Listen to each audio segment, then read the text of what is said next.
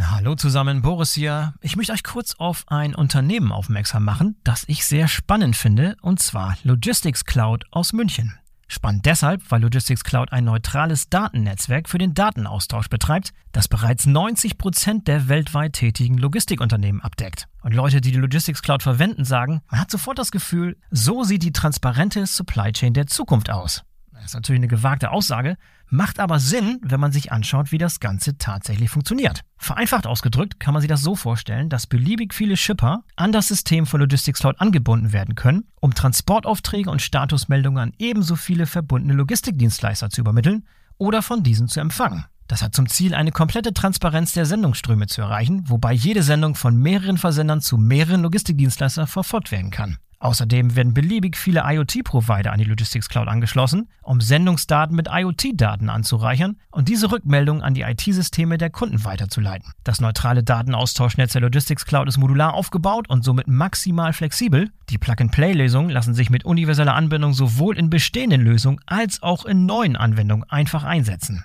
So spart man natürlich viel Zeit, Geld und administrativen Aufwand. Bei Handel, Industrie, Logistikdienstleistern, Kurier, Express- und Paketdiensten und in der Fertigungsindustrie ist die Logistics Cloud schon im Einsatz. Mehr als 200 Versender, 150 Logistikdienstleister und 80 Fluggesellschaften nutzen sie bereits, um Sendungen in über 200 Ländern weltweit abzuwickeln. Steuerung und Automatisierung von Datenflüssen dürfte bei vielen von euch auch ein Thema sein. Deshalb solltet ihr euch unbedingt mal die Logistics Cloud angucken. Schaut am besten mal vorbei unter www.logistics.cloud www.logistics.cloud.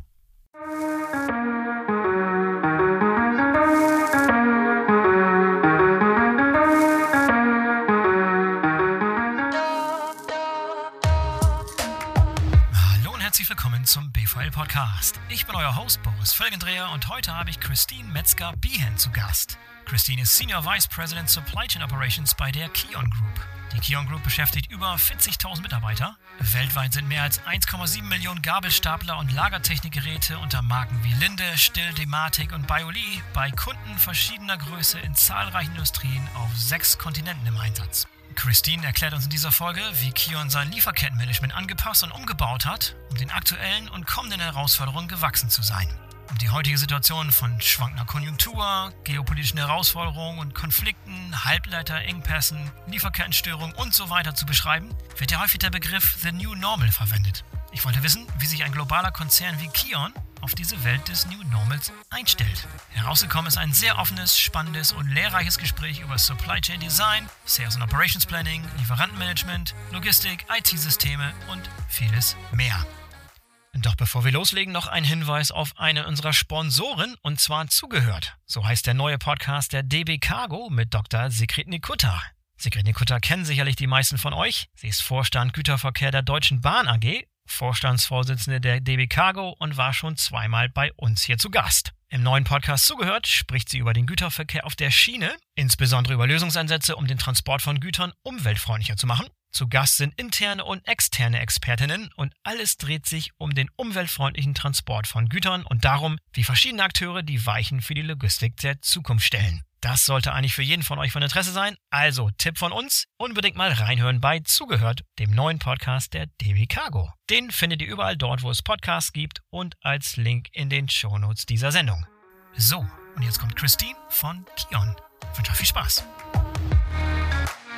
Hallo Christine, herzlich willkommen zum BVL-Podcast. Schön, dass du dabei bist. Hallo, lieber Boris. Freut mich sehr, dass ich hier einen Beitrag leisten darf. Ja, ich freue mich auch sehr auf unser Gespräch heute, denn wir wollen sprechen über eure Supply Chain und Supply Chain Herausforderungen. Und da ist das Thema New Normal, was jetzt schon häufig im Zusammenhang mit Supply Chain Management in den vergangenen Jahren gefallen ist, auch ein Begriff, den ihr häufig benutzt, wenn ihr beschreibt, mit welchen Herausforderungen ihr zu kämpfen habt und wie ihr mit diesen Herausforderungen jetzt und in der Zukunft umgeht. Bin ich sehr, sehr gespannt drauf. Bevor wir loslegen jedoch, ähm, gib doch gerne noch mal ein paar Details zu deinem Background, den ich weiß, der ist sehr, sehr interessant. Der erklärt auch, warum du so einen interessanten, sympathischen Akzent hast. Vielleicht kannst du das dem Publikum Vielen noch mal ganz Dank. kurz erklären. Ja, genau. äh, nehme ich mir doch die Zeit, heute einen deutschen Podcast aufzunehmen. Also, ähm, aufgewachsen bin ich tatsächlich im Nordwesten von England, äh, in der Nähe von Manchester. Dort habe ich eigentlich meine Schuljahre verbracht und bin dann ähm, nach der Abitur nach London gezogen und habe dort ähm, ein internationales Marketing und German studiert. Ähm, das ist eigentlich nichts anderes als, eine, als BWL mit einem Schwerpunkt äh, Deutsch und Englisch. Und ähm, während dieser Zeit äh, war ich einer der ersten Erasmus-Studenten, die die Chance hatte, unterstützt von der EU, ähm, auch ein Auslandssemester in Deutschland zu, äh, zu verbringen.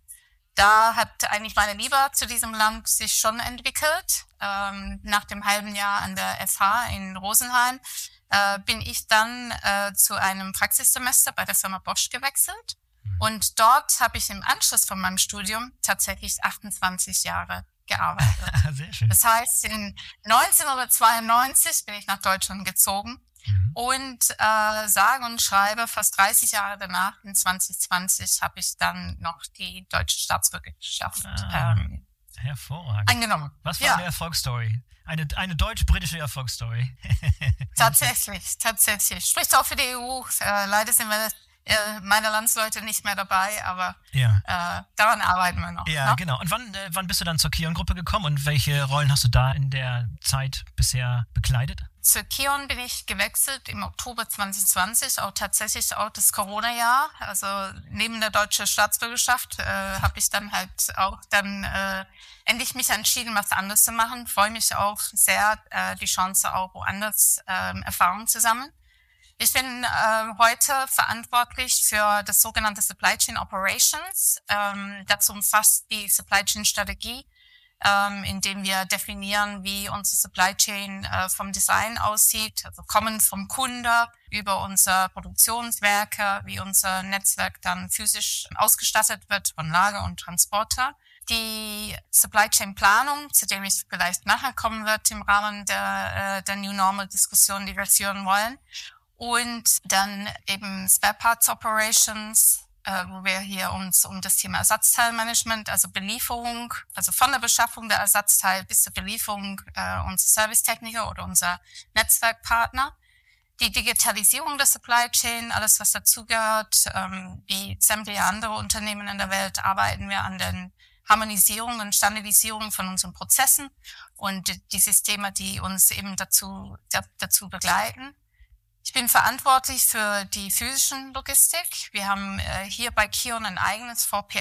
Äh, das heißt, wir haben in-house die Kompetenz, äh, unsere Transportunternehmen und auch Logistikdienstleister selber zu steuern. Äh, wir machen die Transportplanung und, und ähm, auch die Ausführung gemeinsam mit, äh, mit unseren Logistikpartnern. Zu guter Letzt bin ich sowohl für die operative Planung verantwortlich ähm, als auch für den Inhouse-Supply. Das kam tatsächlich im, äh, erst im Herbst letzten Jahres zu meinem Verantwortungsbereich dazu. Und ähm, da treffen wir die Entscheidung, ob wir Komponenten selber bauen wollen oder ähm, ob sie von unseren Lieferanten kommen. Und ähm, mit den zwei Werken, eine in Deutschland und eine in Tschechien, mhm. ähm, habe ich auch noch eine Produktionsverantwortung gewonnen. Du hast alle Hände voll zu tun. Sehr, sehr breites Aufgabenspektrum. sehr schön. Spannend, Spannend. auf jeden Fall, Spannend. ja. Äh, gib noch mal einen ganz kurzen Überblick darüber, was für Bereiche nicht in deinen Aufgabenbereich fallen, sodass wir da uns darauf fokussieren können, auch wieder deine Schwerpunkte. Ja, also im Operations-Bereich habe ich, äh, meine Peers sind äh, die Kollegen, äh, die die Werks Führung äh, verantworten, also komplette Produktion und ähm, das Thema Wiederaufarbeitung, den wir jetzt entwickeln, das heißt ähm, ein neues Leben im Fahrzeug geben, nachdem das äh, schon zum ersten Mal im Einsatz war, das Controlling natürlich, der Einkauf und ja, ein anderer wesentlicher Partner ist natürlich auch das ganze Thema HR.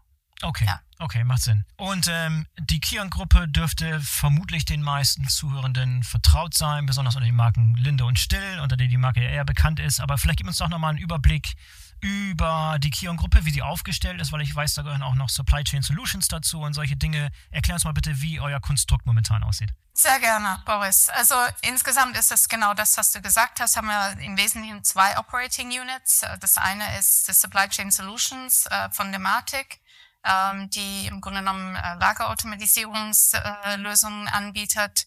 Und, ähm, und das zweite Operating Unit ist genau äh, das von den Flurförderfahrzeugen ähm, mit den Marken Linde, Still und Bauli, mhm. äh, den du vorhin nicht genannt hast. Also drei Marken ähm, auf, äh, auf der Seite. Und äh, insgesamt haben wir in 2022 rund 11 Milliarden Umsatz, äh, Euro Umsatz gemacht. Wir haben über 40.000 Mitarbeiter weltweit. Mhm. Und extrem wichtig ist zu wissen, dass äh, rund 40 Prozent von unserem Umsatz tatsächlich aus dem Servicebereich kommt. Das heißt, ähm, ja, wir installieren äh, natürlich ähm, Solutions von Dematic, wir installieren auch Fahrzeuge, aber wir bieten Services an für den kompletten Nutzungsdauer von, äh, von unseren Produkten. Ähm, und dieses rundum, sage ich jetzt mal, sorglos Paket, den wir unseren Kunden bieten, ähm, ist Teil von unserem Angebot und Teil von unserem bisherigen Erfolg. Okay. Und da haben wir ja gerade schon äh, angesprochen, dass ähm, nicht nur ihr, sondern im Prinzip alle Unternehmen, die global unterwegs sind, in den letzten Jahren mit enormen Herausforderungen zu kämpfen hatten, gerade im Supply Chain Bereich. So, das New Normal wird häufig in dem Zusammenhang verwendet. Das heißt, die Art und Weise, wie wir vielleicht vor zehn Jahren noch naiv in der Welt unterwegs waren und hier und da mal so kleine Disruptionen hatten, wird sich umkehren und wird sich ändern und wir stellen uns ein auf eine Zeit, wo wirklich wir sozusagen von einer Krisensituation in die nächste kommen und so eine Art New Normal entsteht. Aber vielleicht beschreibst du uns nochmal aus deiner Sicht, was für euch das New Normal darstellt und auch welche großen Herausforderungen in den vergangenen Jahren dazu geführt haben, dass ihr von so einer neuen Normalität in Zukunft ausgeht. Äh, sehr gerne. Ich denke, es gibt immer noch genügend äh, Leute in der Welt, äh, die denken an der Zeit vor Corona. Mhm. Ja. Und, ähm, und dass es immer wieder mal große Krisen gab. Ne? Also ich glaube nicht, dass das Kleinigkeiten waren, ähm, ob es ähm, die, die Krise nach der 2008, äh, 2009, als alle wieder aus der Rezession gekommen sind, mit den Engpassen in der Chipindustrie, ähm, dann natürlich auch die physischen äh, Disruptionen, die wir erlebt haben mit Fukushima äh, zum Beispiel. Die kamen aber alle, ich sag jetzt mal alle drei Jahre wieder. Mhm. Ja äh, wenn man so auf die Zeitachse anschaut. Und dann konnte man sich extrem fokussiert auf dieses eine Thema ähm, stürzen ähm, und all das, was man ähm, dazu gemacht hat im Nachhinein, um, um sich aus der Situation zu retten. Für uns ist das New Normal ähm, jetzt einfach ein Zustand, der unterschiedliche Themen äh, uns in den Weg äh, stellen, ich sag's mal so. Und ähm, da ist es wichtig, dass man eben Flexibilität hat, Agilität hat, aber auch präventative Maßnahmen hat, um eben zu wissen, wie agiere ich dann, wenn ich von äh, einer solchen Situation ähm, betroffen wird. Und das können Unterschiede sein. Ne? Das können Themen sein, die eher unsere Lieferanten äh, betreffen. Engpässe, ich habe die Chipindustrie vorhin angesprochen. Ähm, ich glaube, das weiß auch jeder, dass ähm, gerade der Halbleiterindustrie eine fragiler ist. Und wir haben gesehen in, im Jahr 2020 oder eigentlich vielmehr in, in 2021, ähm, was für eine Bedeutung das hat weltweit in der Kette und, ähm, und welchen Einfluss unterschiedliche ähm, Konsumbereiche haben. Ne? Also wenn es auf einmal viel mehr Bedarf gibt halt aus der Elektronikindustrie, wie sieht es dann aus für zum Beispiel die Automobilindustrie, aber auch äh, für uns. Und da entsprechend zu planen, äh, die Flexibilität in unserer Supply Chain zu haben die Transparenz zu haben vor allem, das sind Themen, an denen wir arbeiten. Und the New Normal ist für uns einfach unsere Welt. Ähm, ist das new? Ja, weil ähm, eben genau diese Volatilität und diese Events, wie wir sie nennen, einfach immer wieder ähm, vorkehren. Und ähm, ja, es gilt einfach, sich entsprechend darauf vorzubereiten sowohl organisatorisch als auch in den Prozessen, als auch in den Systemen, die auch äh, diese, zu dieser Transparenz auch dienen. Ja, hinzu könnte man vielleicht noch sagen, dass auch solche Ziele wie Nachhaltigkeit, das Geschäft nachhaltiger aufzustellen, beispielsweise nichts mit Krisen zu tun hat, aber das ist etwas, was man trotz aller Krisen und trotz aller der genannten Herausforderungen nicht aus dem Augen verlieren darf. Das heißt sozusagen, das muss auch noch parallel mitfahren. Sag da ein paar Dinge zu, wie ihr das alles unter einen Hut bekommt. Also nehmen wir das Thema Nachhaltigkeit. Für uns ähm, im Gegensatz zu der, zu der Automobilindustrie ähm, sind bereits über 80 Prozent von unseren Fahrzeugen ähm, elektrisch betrieben. Ähm, wir haben auch noch das Thema Brennzeller, äh, was für uns ähm, eben eine neue Technologie ist, bereits im Einsatz in unseren eigenen Werken. Äh, wir haben eine eigene Wasserstofftankzelle auch bereits im Werk in Aschaffenburg und haben eine Flotte dort äh, im Einsatz. Also gerade diese ähm, Entwicklung und diese Invest auch an der Seite in, in elektrisch oder in E-Fahrzeugen, so wie wir sie nennen, ist bereits erfolgt und das treiben wir auch weiter. Das treiben wir auch weiter im Sinne von ähm, Umsetzung und Ausstattung unserer Fahrzeuge mit dem Thema Lithium-Ionen. Mhm. Ähm, und bei dem ganzen Thema Lithium-Ionen-Batterie ähm, geht es uns natürlich auch um Circular Economy. Also nicht nur eben, dass wir die im Einsatz haben, sondern wie führen wir die Batterien zurück ähm, und dass wir uns halt entsprechend sorgfältig um das Thema Recycling kümmern. Das ist das, ähm, das eine Thema bei, äh, bei Nachhaltigkeit. Äh, das zweite Thema ist natürlich auch, wie wir unsere Supply Chain ähm, gestalten mit Nearshoring, also Offshoring, Nearshoring und, und ich nenne das jetzt mal Friendshoring, ja, um unser, unser ähm, Zulieferer und Beschaffungsbereiche abzusichern. Dort achten wir halt drauf auf ähm, die Transportlogistik. Ähm, es ist extrem selten bei uns, dass wir äh, Teile fliegen zum Beispiel, was andere Großunternehmen tun. Uns Supply Chain ist entweder auf dem Schiff oder eben in der, in der Landfracht und damit Frequenzen, wo wir halt eben äh, gucken, dass wir unser CO2 da ähm, entsprechend optimieren oder ich sage mal minimieren. Da ist das Gute, Boris, dass äh, Transportkosten und CO2-Reduzierung Hand in Hand gehen. Äh, es ist selten, dass man äh, nicht wieder widersprüchliche Ziele hat. Ähm, aber das ist ein Beispiel, äh, woran, wir, woran wir auch arbeiten. Ja, okay, dann lass uns doch mal den, den Großteil unseres Gesprächs heute wirklich darauf lenken, was für konkrete Anpassungen ihr gemacht habt in Bezug auf eure Supply Chain, die euch wirklich vorbereiten auf diese Welt des New Normals. Also ihr habt euch sicherlich die einzelnen Bereiche nach und nach angeschaut und habt geschaut, welche Anpassungen ihr machen müsst. Vielleicht kannst du zu Anfang mal ein bisschen so grob beschreiben, wie ihr vorgegangen seid, welche großen Bereiche dort in Frage kamen, bevor wir dann in so einzelne Teilbereiche mal reingehen und uns mal im Detail anschauen, was ihr da konkret gemacht habt. Also fangen wir mit dem Thema Supply Chain Network Design an, Boris. Mhm. Ähm, da ist es wichtig, ankommen, also startet von unseren Kundenanforderungen ähm, an das Thema Zuverlässigkeit zu arbeiten, die Wiederbeschaffungszeiten zu definieren und entsprechend unsere Supply Chain so zu planen äh, von den physischen Infrastrukturen, dass wir ähm, unseren Kunden da entsprechend gerecht äh, werden. Da, wenn wir einmal das aufgestellt haben, also wo haben wir zum Beispiel unsere Kunden, wo haben wir unsere Produktionswerke, wo haben wir unsere Laser und unsere Transporte, gilt der, der nächste Schritt eigentlich im Wesentlichen das Thema Supply Chain Planung.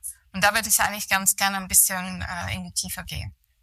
Wir haben in den letzten zwei Jahren in der Zusammenarbeit mit unseren Partnern, also außerhalb von der Operations Community bei Kion, also zum Beispiel der Einkauf, zum Beispiel Sales and Services, aber auch andere Bereiche wie Human Resources, also Personalwesen, weil wir auch Leute dazu brauchen, um unsere Fahrzeuge zu bauen und auszuliefern, haben wir über diese zwei Jahre im ersten Step in einer Version 1.0 eine sehr kurzfristiger und, und, und schneller Prozess gestaltet und dann über die Zeit in iterativen Prozessen dieser Prozess weiterentwickelt. Mhm. Was meine ich damit für die ähm, 18-monatige ähm, Vorschau? also ähm, unser Planungshorizont für unsere sogenannten SNOP-Planung, das denke ich jeder, äh, der im Supply Chain arbeitet, im Begriff, haben wir in einem Vier-Wochen-Rhythmus einen Prozess, wo wir in der ersten Woche ähm, Sales Planning, also unsere Absatzplanung planen. In der zweiten Woche schauen wir uns an, was bedeutet das für unsere Werke, also wie können wir diesen Plan dienen ähm, und exekutieren und auf der anderen Seite von unseren Lieferanten. Und in der dritten Woche machen wir das sogenannte Balancing, indem wir dann eben einen Abgleich machen. Wie sieht die Absatzplanung aus? Wie sieht unsere Kapazitäten aus? Aber auch die von unseren Lieferanten. Und dann der, in der vierten Woche treffen wir eine Entscheidung. Das hört sich alles relativ banal an, aber die Konsistenz und die Disziplin, sich an diesem Prozess zu halten, über alle Werke hinweg, ist extrem wichtig, damit wir Ruhe in unsere Supply Chain bekommen. Im Rahmen dessen reden wir, äh, definieren wir natürlich auch Flexibilitäten, also inwiefern können wir einen, in einem Werk mehr machen oder auch weniger machen, um sicherzustellen, und da komme ich dann wieder zum ersten Punkt äh, zurück, dass wir unseren Kunden beliefern können, genau zu dem Termin, den wir dem versprochen haben. Wenn wir das nicht können, dann werden wir das nicht tun. Weil das Einzige, was wir, äh, oder ich sag mal, das Hauptziel, was wir haben, ist einfach zuverlässig zu sein. Und wenn ich sage zuverlässig, das heißt in, im Sinne von der Auslieferung von unseren Fahrzeugen, aber auch zuverlässig zu sein in unseren Prozessen. Mhm. Und ähm, natürlich, wenn man den Vertrieb fragt, willst du ein Fahrzeug früher? Das ist klar. Und Kunde will auch sein Fahrzeug früher, aber er will es vor allem, wenn an dem Termin, den wir ihm versprochen haben. Und diese Kette so aufzubauen und konsistent jeden Monat, Monat für Monat über alle Werke hinweg, über unsere Komponentenwerke wohlgemerkt, das zu führen äh, und abzufahren, das war natürlich schon ein, äh, eine Veränderung, äh, ein Prozess, wenn man sich überlegt, dass in der Vergangenheit ähm, Werker oder auch Einkauf oder auch der Vertrieb ähm, im Grunde genommen einzeln agiert haben und ähm, wir und, und es auch gut gegangen ist. Ja? ja. Ähm, jetzt hat man natürlich eine andere Welt da draußen, äh, dem man sich stellen muss und deswegen ähm, ist eben der Prozess der Disziplin an der Stelle ähm, extrem wichtig. Vielleicht ähm, führe ich noch ein bisschen aus zur der ähm, Lieferantenseite, ja, also die Zusammenarbeit mit unserem Einkaufsorganisation und äh, was haben wir halt an der Stelle getan.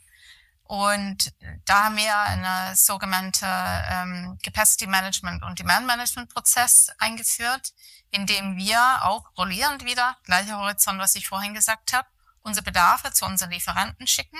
Das ist auch nichts Neues. Und wir eine Rückbestätigung bekommen, äh, von unseren wesentlichen Lieferanten, ob sie diesen äh, Bedarfe abdecken können oder ob Maßnahmen, äh, wie auch immer, von sich selber, also diese Lieferanten selber oder von ihren Endtier-Lieferanten notwendig sind, um entsprechend äh, unser Werke zu beliefern. Diese Transparenz ähm, haben wir über die, die letzten Monaten geschaffen und die haben wir jetzt für diesen Horizont, den ich vorhin genannt habe. Das ist sagen wir, der Basis, das Fundament, dass wir ähm, uns im entsprechend angewöhnen, Teil von unserem DNA zu sein, im Supply Chain Management diesen Planungsprozess zu machen. Darüber hinaus haben wir natürlich eine Kion-Strategie 2027, ähm, der sagt, okay, was passiert, nachdem diese 18 Monate zu Ende gehen? Hm. Und ähm, dann bis hin zu 2027, wo wir unsere Ziele uns gesetzt haben, von äh, dem Wachstum, den wir uns halt besprechen und auch vielleicht auch gegebenenfalls andere, äh, andere Produkte und Services. Und auch da für das sogenannte Long-Term Planning, äh, wie wir das nennen, ähm, haben wir ähnliche Prozesse eingeführt, ähnliche Transparenz geschaffen und sind auch stets im Dialog äh, mit unseren Partnern, ähm, was das bedeutet dann halt in, in einem zwei, drei Jahren Horizont für die, aber auch für uns, äh, weil wir natürlich auch wissen müssen, brauchen wir Investitionen und äh, brauchen wir Personal oder was auch immer, um äh, dann eben entsprechend unser Wachstum zu stemmen.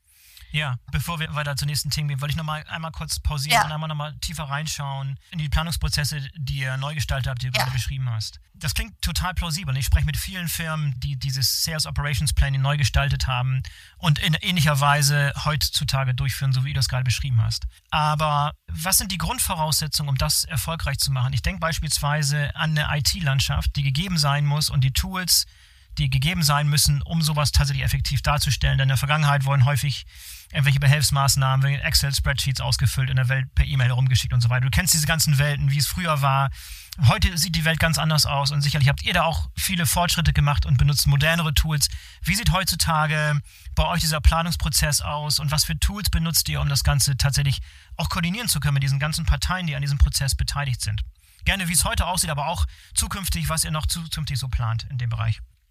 Also heute ist es tatsächlich so, ähm, dass wir nach wie vor mit Tools wie Excel mhm. oder auch Power BI, also die, die üblichen Tools, die man, die man sonst kennt, äh, unterwegs sind. Das erfordert ein bisschen mehr in der, im Sinne der Kommunikation, ähm, aber schafft halt eben den Basis und schafft vor allem den Basis, was will ich eigentlich in diesem Prozess haben? Was will ich für Daten haben? Weil ein Tool ist eigentlich nichts anderes als eine Unterstützungsmaßnahme oder ein Unterstützungselement, um den Prozess abzufahren. Mhm. Viel wichtiger, Boris, ist im ersten Step, dass ich alle an Bord habe mhm. und dass wir ähm, alle, die sich eben an diesem Prozess beteiligen, dafür gewinnen. Im Second Step kann man natürlich mit ähm, äh, Planungs-, also Advanced Planning System und Software ähm, diesen Reifegrad vom Prozess dann natürlich weiterentwickeln. Und bei uns ist es so, dass wir ähm, gerade dabei sind, in unser Business Transformation Prozess unsere IT-Landschaft zu harmonisieren. Mhm. Und da gehört ja halt auch ein Planungstool dazu. Ähm, und da sind wir ja eben in, in der Projektphase. was verspreche ich mir davon? Dass äh, Themen zum Beispiel wie Szenarienplanung. Ne? Also es, es, gibt nicht, es gibt nicht einen Plan. Das ist auch New Normal. Hm. Äh, vielleicht war es in der Vergangenheit äh, ein bisschen einfacher, aber ich habe natürlich unterschiedliche ähm, Szenarien an der Stelle. Und äh, mit einem Planungstool hat, kann man ja halt eben genau diese äh, Simulationen, äh, Szenarienplanung viel einfacher gestalten. Das kann man aber genauso in Excel. Uh, so, sorry for that. Und ähm, ich bin halt eben jemand, der ähm, an der Basis aufgewachsen ist, an der Shopfloor sehr gerne unterwegs bin. Und ähm, ich bin ein absoluter Fan davon, erstmal die Dinge analog zu machen und zu wissen, was man will und eben welche Daten, bevor wir anfangen zu digitalisieren und vielleicht auch in, das, in der Zukunft über AI oder KI oder whatever it is ähm, zu, ähm, zu reden. Das wird uns sicherlich helfen, ja, äh, eben mit Preventative Analytics ähm, unsere Forecasting-Genauigkeit ähm, nochmal äh, zu verbessern. Aber das sage ich jetzt mal Step by Step. Und uns haben diese Basics auch mit, ähm, mit Excel oder äh, oder natürlich auch äh, unsere aktuelle IT-Landschaft äh, mit, mit SAP etc. Sehr, sehr viel gegeben um genau dieses Fundament zu gründen. Mhm.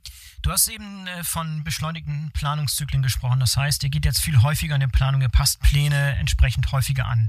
Hat das dazu geführt, dass äh, einfach mhm. öfter plant? Ja, ich, damit alle das richtig verstehen, wird, wird, häufiger geplant oder wird häufiger der Plan geupdatet? Führt das dadurch zu mehr Aufwand? Erklär mal kurz, äh, was, was nee, genau im Gegenteil. Mhm. Ja, es ist eine sehr, sehr berechtigte Frage, Boris. Ähm, äh, vielleicht habt ihr es vorher nicht, nicht genau äh, gezielt gesagt. Planung ist in der Regel ein Monatsprozess. Mhm. Und das heißt, also jetzt ein Beispiel, jeden, jeden Monat fahren wir diesen Prozess ab. Jetzt kann natürlich sein, in Woche zwei passiert irgendwas. Trotzdem hält man sich an diesen Prozess, damit man Ruhe in der Planung bekommt. Das kann in der Ausführung, also in der Execution kann das anders aussehen. Dass wir Kurzfristmaßnahmen machen, ähm, gar keine Frage. Das heißt ja auch nicht, dass wir langsamer werden wollen. Aber viel wichtiger ist die Konsistenz. Und das heißt, dass wir monatlich planen und äh, nichts anderes als das. Es zwingt auch die Organisation dazu, zu einem bestimmten Zeitpunkt etwas zu entscheiden. Also das ist auch eine ein interessante Erkenntnis auch über diesen Reifegrad, den wir gemacht haben. Hätten wir nicht eigentlich zu einem bestimmten Zeitpunkt vor vier Wochen diese Entscheidung treffen können, mussten, hätten, sollen. Mhm. Ähm, und wenn man weiß oder, oder wenn die Organisation weiß, aha, die Entscheidung, die gibt's erst in vier Wochen wieder, dann entscheide ich vielleicht auch heute was, als das, das abzuwarten. In der Vergangenheit hat man das vielleicht jede Woche gemacht. Aber das hilft nicht eben in der Stabilität und es hilft vor allem nicht in der Zuverlässigkeit gegenüber unseren Kunden. Das ist eigentlich unser primäres Ziel und, ähm, und auch eine ganze Kommunikation, mit dem wir unsere Sales- und Service-Organisation äh, beschäftigen an der Stelle. Das ist eigentlich ja das Wichtigste in der Planung, Ruhe zu bewahren und einen Plan zu haben und den Plan abzufahren und nicht in Hektik ähm, zu, zu fallen ähm, wie vielleicht auch auf der Shopfloor-Ebene halt eben diese Notwendigkeit ähm, ja entsteht oder diesen, diesen Eindruck entsteht. Ja. Mhm. Und somit weiß auch jeder Partner, ob das eben auf der Sales and Service Seite ist oder auch Partner draußen, unser Lieferanten zum Beispiel, genau zu diesem Zeitpunkt gibt es die Entscheidung und dann rollt der Prozess dann auch weiter aber der rollt weiter. Ja, okay. Und du hast auch eben erwähnt, dass es euch inzwischen einfacher fällt, die verschiedenen Parteien wirklich, dass die gemeinsam arbeiten, nicht im Stimmkämmerlein und nicht äh, im Silos voneinander getrennt, sondern gemeinsam. Das erfordert ein gewisses Change Management und hat wahrscheinlich äh, auch gewisse Widerstände aufgezeigt. Wie ist es euch gelungen, diese Widerstände zu überwinden, dass wirklich die Parteien gemeinsam jetzt an diesem Plan arbeiten, an einer gemeinsamen Zielsetzung? Ist nicht immer einfach. Wie ist euch das gelungen? Ja, ist nicht immer einfach, aber gerade dieser Prozess ähm, äh, funktioniert auch genau nur so, wie du das beschrieben hast. Ne? Also wenn äh, ein bestimmter Player da nicht mitmacht, ähm, dann wird der Prozess nicht erfolgreich. Und es gibt immer wieder Störfaktoren oder Individuen, ähm, die, die vielleicht auf eine andere Idee kommen. Aber viel wichtiger ist, ist eben, dass ähm, im Kollektiven wir eben den Erfolg von diesem Prozess, die Ruhe die wir in unserer Supply Chain haben und vor allem in der Ausführung, ja, also in der Execution, dass wir eben nicht irgendwas versprechen, was wir nicht liefern können. Dass wir ähm, nicht diese Hektik haben, dass wir ähm, Teile ähm, hinterhergehen ähm, in 24 Stunden äh, Rhythmus. Dass wir vielleicht auch ähm, unser Personal nach Hause schicken müssen, weil wir genau die Teile nicht bekommen haben, die wir gebraucht haben. Mhm. Das sind alles ähm, Erfolge, die wir jetzt haben. Das spricht dafür, dass wenn man eben plant, dass man in der Ausführung eben mehr Ruhe hat. Ich gebe dir auch ein anderes Beispiel. Ne? Letztes Jahr hatten wir ähm, Mitte des Jahres äh, sehr viele Fahrzeuge vor der Haustür, also wirklich vor der Haustür von unseren Werken stehen, die wir nicht kom als komplettieren konnten, die wir nicht fertig bauen konnten. Mhm. Und das nicht nur wegen einem Teil, ähm, sondern vielleicht wegen zwei oder drei. Da haben wir ähm, eben über, über die Zeit, jetzt halt eben über die Planung ähm, und die Transparenz, wann diese Teile kommen, die Chance, ähm, eben zu, die Entscheidung zu treffen, ob wir diese Fahrzeuge bauen oder auch nicht. Ja. Ähm, damals war es die richtige Entscheidung. Wir haben die mhm. Kapazitäten von unseren Werken halt entsprechend ausgenutzt. Und ähm, ja, wir liegen heute mit ein paar Fahrfahrzeugen halt auch an der Stelle. Es gibt halt immer diesen New Normal, den, den wir haben. Ähm, aber auch dafür haben wir ja Standardprozesse. Ne? Also wir sprachen jetzt viel über das Thema Planung. Ähm, aber auch da in der Ausführung, ähm, als wir sukzessive über die Zeit eben dieser ähm, über 1000 Fahrzeuge hatten, ähm, wollten wir auch wissen, wo sind sie, was fehlt da, ähm, wie lange stehen sie dort, ähm, wann können sie komplettiert werden, weil es reicht eben nicht nur ein Teil, sondern vielleicht zwei oder drei.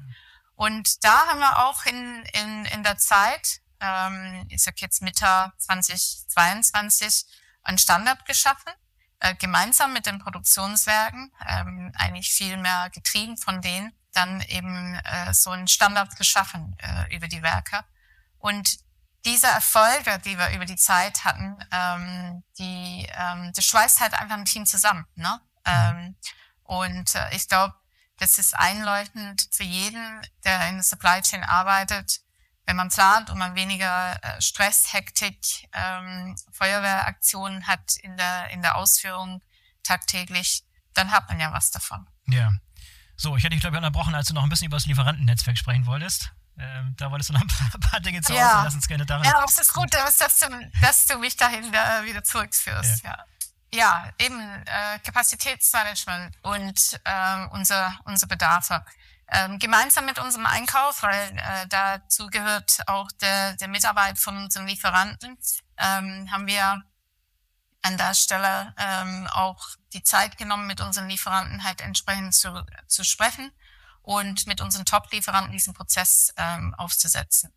Was heißt das? Wir zeigen unsere Bedarfe eben über 18 Monate, aber auch darüber hinaus und äh, stellen fest, ob wir äh, mit unserem aktuellen äh, Lieferantenportfolio und deren Lieferanten wohlgemerkt ähm, richtig ähm, aufgestellt sind für die Zukunft.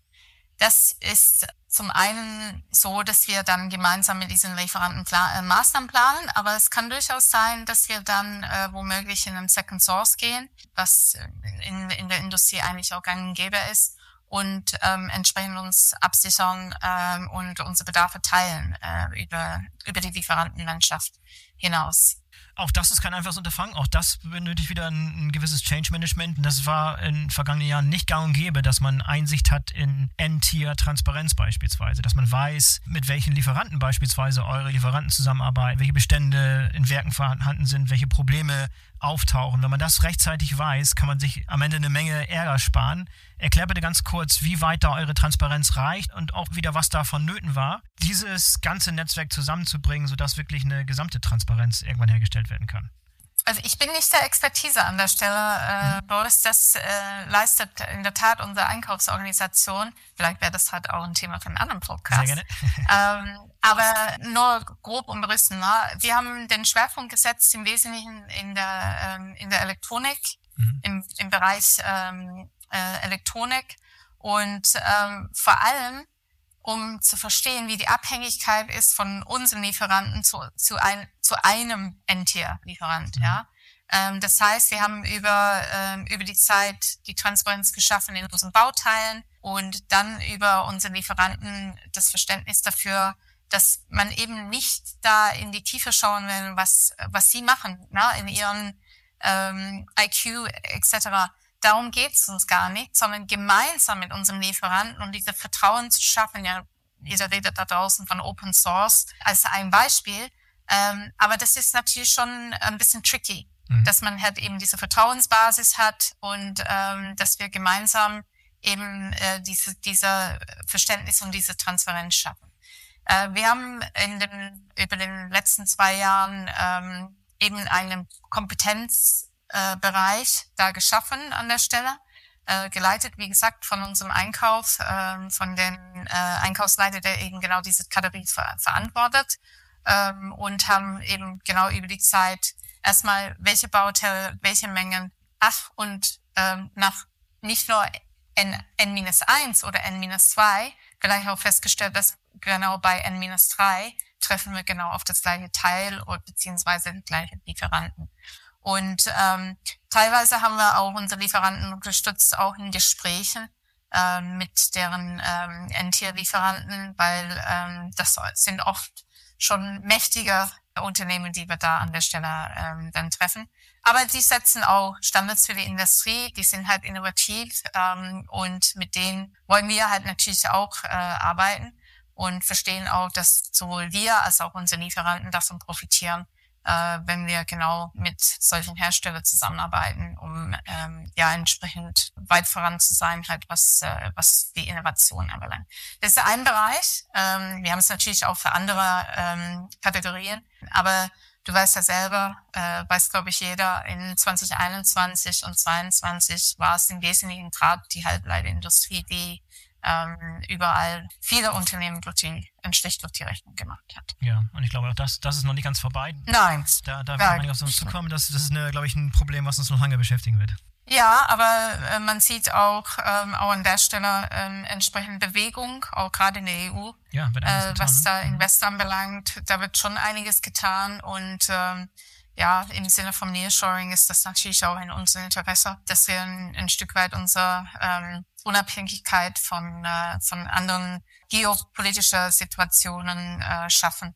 Ähm, aber das, der Weg ist noch, äh, ist noch lang und wenn man sich überlegt, inwiefern wir alle in der Welt, ne, also nicht nur wir, die Flurförderfahrzeuge äh, äh, herstellen, sondern du und ich, der äh, ein Handy hat, ähm, wie sehr wir davon abhängig sind mittlerweile. Und das ist eine Selbstverständlichkeit, dass es alles tut. Da ja, schaffen, glaube ich, auch andere äh, dran, da in entsprechenden Supply Chain abzusichern. Aber die Transparenz, das ist, glaube ich, das, was du angesprochen hast äh, und was äh, für uns wichtig ist, das zu haben, diese Abhängigkeiten zu verstehen ähm, und dann auch in der Vorwärtsbewegung zu sein das ist eigentlich unser, unser Ziel, nichts anderes als das. Mhm.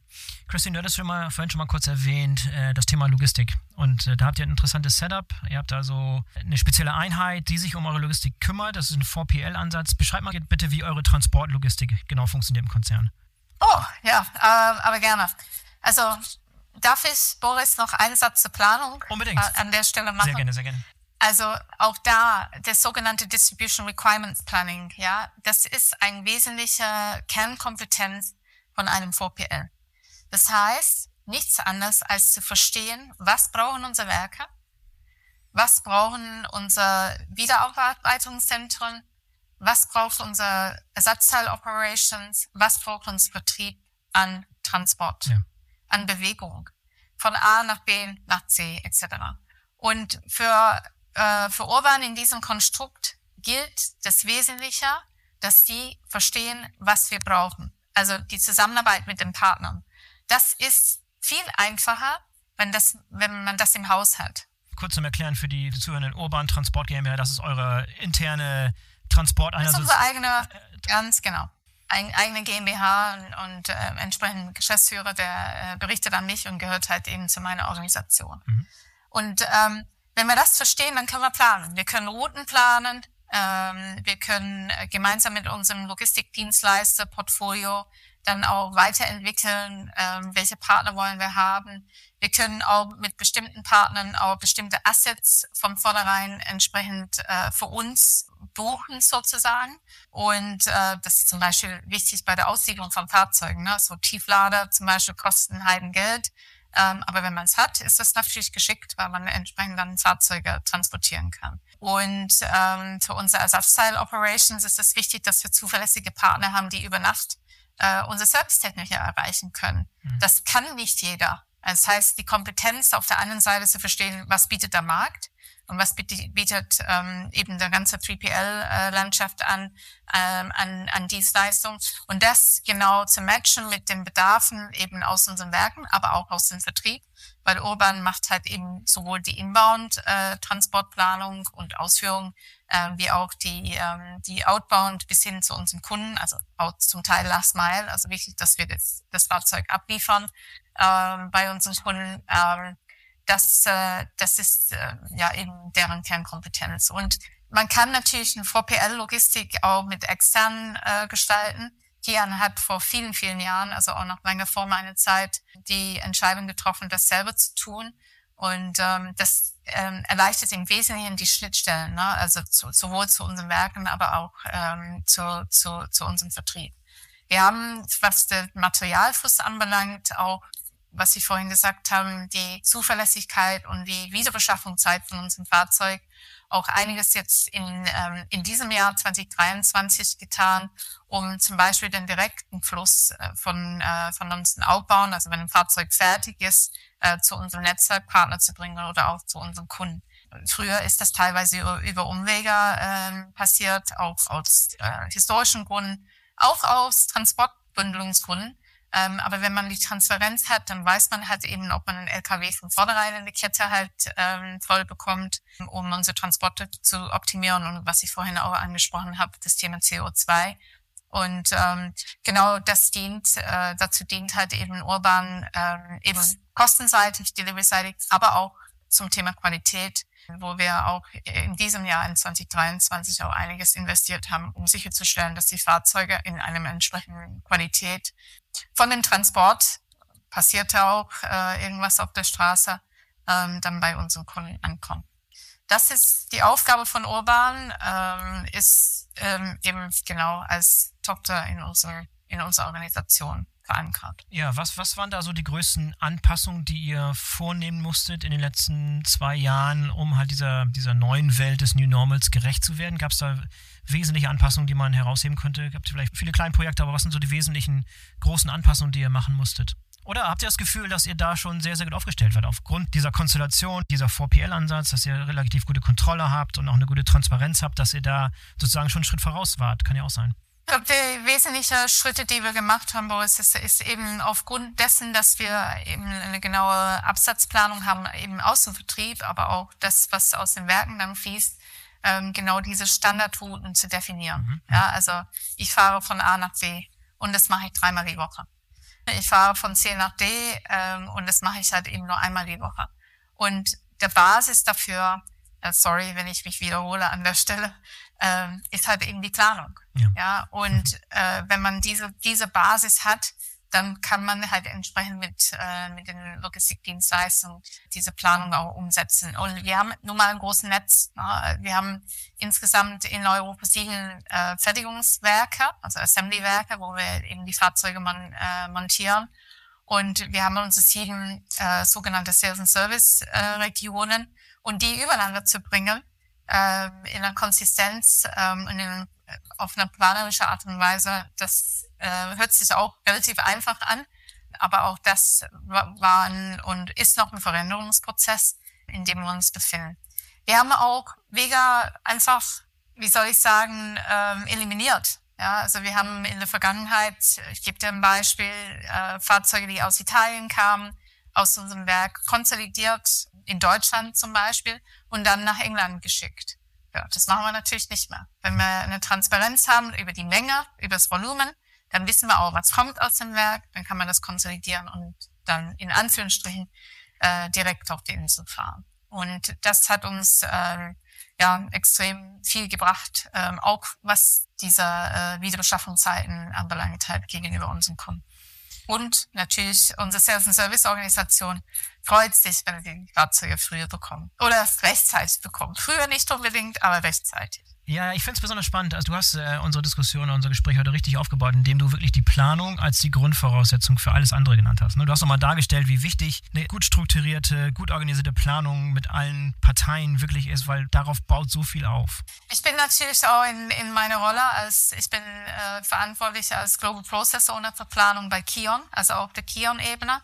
Ähm, und gerade das Thema, was du vorhin angesprochen hast, äh, eben ein einheitliches Planungssystem zu haben, das äh, liegt auch in meiner Verantwortung über beide Operating Units hinweg. Und das ist ähm, Voraussetzung dafür, dass wir entsprechend ähm, Kundenbedarfe planen, die für beide Operating Units relevant sind. Also unser sogenannte Integrated Offering. Also wenn wir zum Beispiel für ein Kundenprojekt ähm, Lösungen halt von der Matic bieten und auch Lösungen halt von uns, also von Industrial Trucks and Services. Wenn man in, in einem System unterwegs ist, dann hat man halt auch eine entsprechende Transparenz. Ähm, und äh, das ist auch das, äh, was ich mir halt eben für die Zukunft halt was an Reifegrad, aber auch an Weiterentwicklung um unsere Kion äh, 2027 Strategie äh, Umzusetzung ähm, verspreche. Ja, ich spreche häufiger mit äh, herstellender Industrie, richtig große Konzerne, die verschiedene Einheiten, verschiedene Standorte, verschiedene Produktionsstätten und so weiter haben. Und dann aufgrund der Historie auch, gab es vielleicht Zukäufe, gab es vielleicht eine Situation, wo es viele Akquisitionen gab, hast du halt so eine extrem zerklüftete IT-Landschaft, die es sehr, sehr schwer macht, dass die verschiedenen Parteien tatsächlich, selbst wenn sie es wollten, selbst wenn die Prozesse hervorragend sind, sie können nicht miteinander kommunizieren, weil die technischen Voraussetzungen nicht da sind, weil die IT-Landschaft eigentlich diesem heterogenen Konstrukt nicht gewachsen ist. Sieht bei euch wahrscheinlich ähnlich aus. Welche Erfahrungen habt ihr damit gemacht und wie gelingt es euch, da eine gewisse Homogenität reinzubringen, dass die verschiedenen Systeme miteinander sprechen? Du hast vorhin SAP erwähnt, selbst wenn du in der gesamten Kion-Gruppe SAP verwendest, heißt es nicht, dass dass Still, Still und Linde äh, die entsprechenden Versionen miteinander sprechen können, beziehungsweise verschiedene Reifegrade und verschiedene. Du kennst das, du kennst die Problematik und die viele der Zuhörer ja, sicherlich auch. Ähm, Erklär uns bitte, wie sehr ihr mit so einem Problem von so einer heterogenen IT-Landschaft zu kämpfen habt und inwieweit es das gelingen kann, das Ganze ein bisschen zusammenzuführen und leichter zu machen. Also ich muss sagen, Boris, und das war vor meiner Zeit, zumindest in der Operations-Umfeld sind wir in der glücklichen Lage, dass wir in einem System sind. Mhm. Und es ist tatsächlich ein System. Mhm. Das heißt natürlich noch lange nicht, dass wir nicht die lokale Einheiten und einzelnen Werken die Chance geben, auch entsprechend selber was zu entwickeln und selber kreativ zu sein. Ich hatte ja vorhin das Thema angesprochen, äh, mit unserer Lösung äh, zur Transparenz von Fahrzeugen, die vor der Haustür stehen. Mhm. Ähm, weil äh, da haben wir in einem Werk einen Standard geschaffen und dann relativ schnell genau diesen Standard in, ähm, in den anderen Werken ausgerollt. Mhm. mhm. Ähm, und auf der Produktionsseite, also das heißt von der Beschaffung unserer Teile bis hin zur der Aussiedlung von unseren Fahrzeugen, äh, sind wir nun mal in einem System. Und das heißt, alles, was wir jetzt in der Zukunft machen, um das weiterzuentwickeln oder eben auf einem anderen System zu kommen, wie äh, zum Beispiel HANA, äh, der in unserer Business Transformation jetzt uns bevorsteht. Da haben wir eigentlich hervorragende Voraussetzungen dazu, dass wir eben diesen Weg, diesen Weg äh, gehen können. Heißt aber auch nicht, dass wir ähm, dann, wenn wir vom Kunden kommen, ähm, die Herausforderung haben, dass wir natürlich halt bei den Marken, die auch äh, natürlich auch wichtig und richtig für sich stehen, äh, wir dann unterschiedliche Lösungen brauchen ähm, und auch haben äh, in der in der IT, um die Marken gerecht zu sein. Ja? Also Standardisierung und Harmonisierung heißt noch lange nicht, dass wir eine Identität ähm, verlieren gegenüber gegenüber unseren Kunden. Also ähm, kurzum, wir sind eigentlich recht gut ähm, aufgestellt, äh, was, äh, was das anbelangt. Ja? Und insbesondere in, ähm, an den Schnittstellen zu unserem Partnern im Sales and Service, aber auch in unseren äh, Schnittstellen zum Einkauf und zu den Lieferanten äh, reden wir tatsächlich von einem System.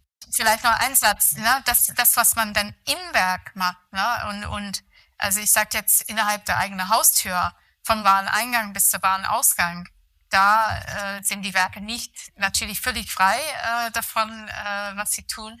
Ähm, aber sie arbeiten extrem kreativ, wie alle in der Operations, ähm, an, der, an der Verbesserung von ihren Prozessen. Und ähm, ich glaube, genau diesen Playoff, ne? also diese Balance zu finden, ähm, wo brauche ich wirklich Standardisierung, wo ist Harmonisierung wichtig, wo habe ich dann eine Effizienz und eine Effektivität, das ist da, wo die Schnittstellen sind und vor allem, wo die schwierigen Schnittstellen sind.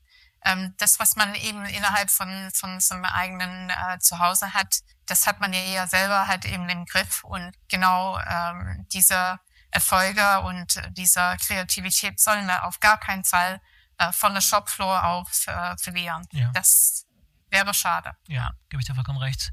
Wenn du jetzt nochmal so einen Blick nach vorne wirfst äh, für die nächsten Jahre, was glaubst du, wo wird für euch im Supply Chain Bereich bei Kia und so, was sind die größten Herausforderungen, die auf euch zukommen, die ihr jetzt noch nicht angegangen seid, die aber jetzt in den nächsten Jahren auf euch zukommen werden?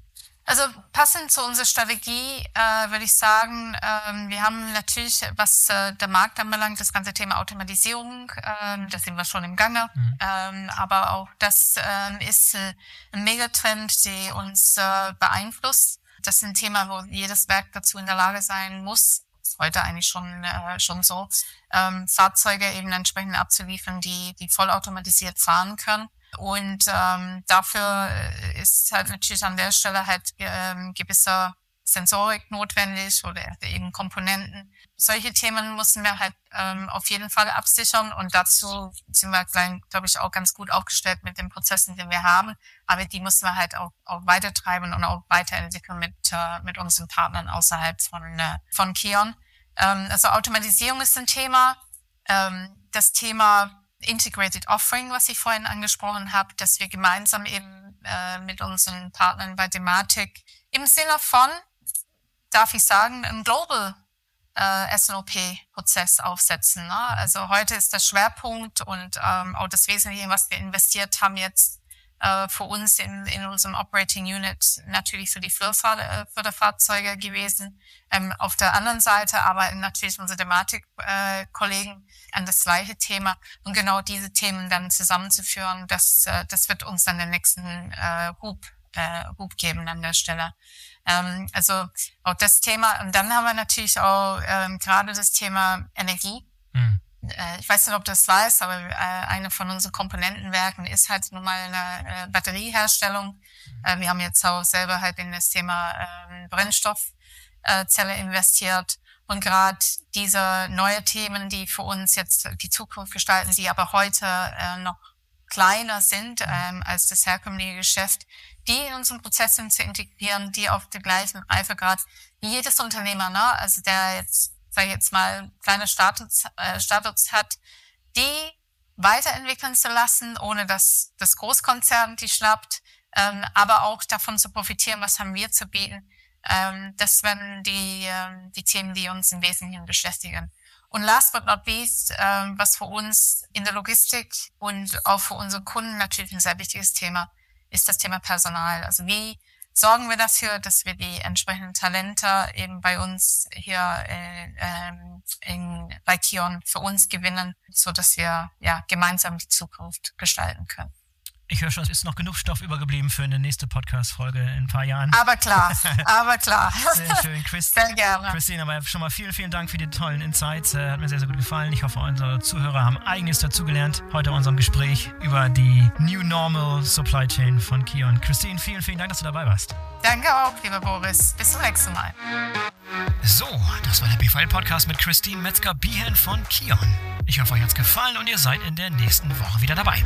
Übrigens ist gerade das neue Programm für den Deutschen Logistikkongress 2023 erschienen. Der findet dieses Jahr vom 18. bis 20. Oktober in Berlin statt. Und ich würde mich freuen, wenn wir uns dort treffen. Ein Link zum Programm und zur Anmeldung findet ihr in den Show Notes. Für heute sage ich Tschüss und auf Wiederhören. Bis zum nächsten Mal. Euer Boris Felgendreher.